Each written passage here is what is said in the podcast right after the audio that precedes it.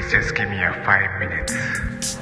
12月1日ですね。えーまあ、クリスマスもカウントダウンということで、街にはね、イルミネーションとか並んでおりますけどもね、そんな中でもね、やっぱ子供たちのこう楽しみといったら、まあ、クリスマスプレゼント。うん。それをね、こう前もってカウントダウン方式で受け取ることができるよっていう商品なのが、アドベントカレンダー。まあ、カレンダーみたいな形のね、箱の中に小さな、こう、一日ごとにこう、箱が積まれていて、そこの中にね、チョコレートとかお菓子が入っていてね、えー一日ごとにそれを開けては、そのお菓子、チョコレートを食べることができるっていうね。うん。また、あるいはね、変わったもので言ったら、こう、美容液とかで、まあ、それとクリームとかっていうのが入ってたりとか、私みたいなこう文具好きな人だとねこの文具ちっちゃいやつがねこう一つずつ入ってたりとかまあいろんなアドベントカレンダーが並んでおりますけどもまあ私自身のねそのアドベントカレンダーといったら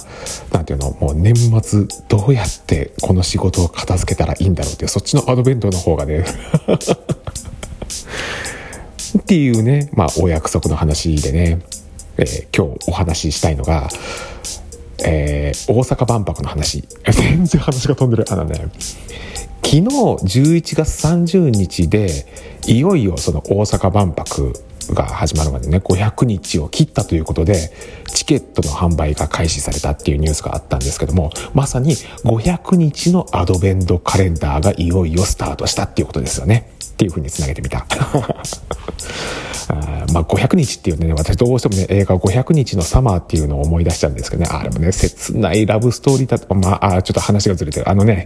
その500日を切ったって言うんですけども、まあ問題なのが、建設が全く進んでいないっていうね。えー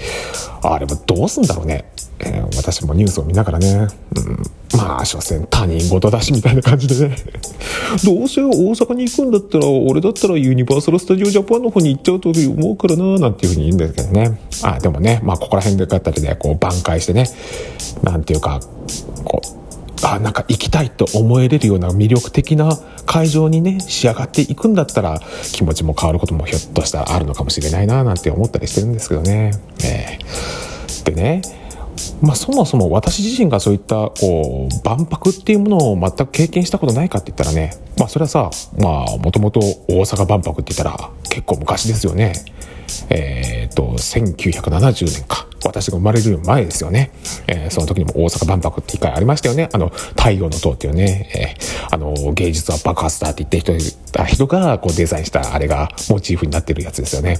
まさに戦後のね日本のこう高度成長期をこう象徴するような万博があったっていうことでやはりその時の幻想があるんですよね。なんか万博を入れるっていうことはなんか景気がいいよねっていう、うんまあ、気持ちもわからんでもないですけどね。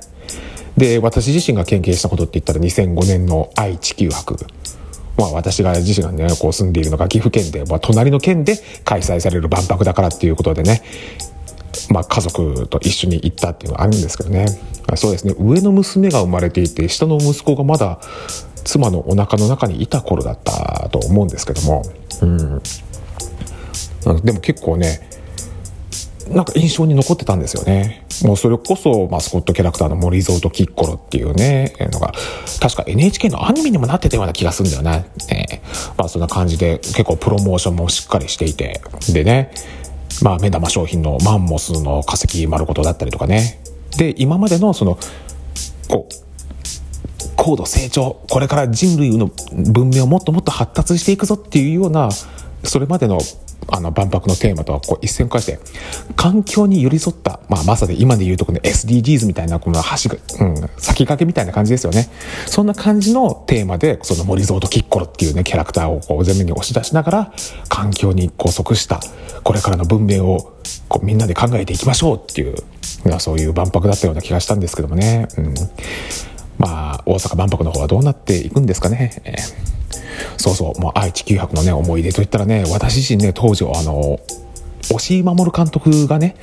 えー、それこそ当時、あの、イノセンスっていうあの、広角機動隊のあの、映画版のこう第2弾のやつがね、私あれがすっごいハマってましてね、うん、音楽とかでも河合健二の音楽もすっごくかっこよくって、えー、その音楽を使って、押井守が監修したパビリオンがあったっていうので、そこに行ってみたんですよね。もう、もう行く前にもね、サントラとかも買っちゃってね、すっごい楽しみでね、いや、どんな演出がされるんだよってこう言ったんですけどね、なんかすっごい不思議な銅像が並んでるだけのパビリオンで、なんかこ、うーん、っていうまあ、プロジェクションマッピングの先か This program has been produced by Spotify.